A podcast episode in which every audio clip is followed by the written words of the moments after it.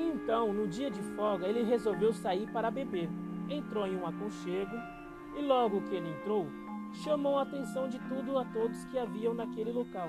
Por ser um rapaz belo, você que está escutando, imagine, bonito, bem distinto. Assim que achou um lugar, sentou-se para apreciar a sua bebida. Só que todas as mulheres que haviam foram para cima dele começaram a lhe dar atenção. Só que Marabô não queria ser inimigo de ninguém. E isso começou a ser motivo de ódio entre os homens que moravam naquela cidade. Não se passou muito para que os homens daquela cidade tramassem algo contra Marabô.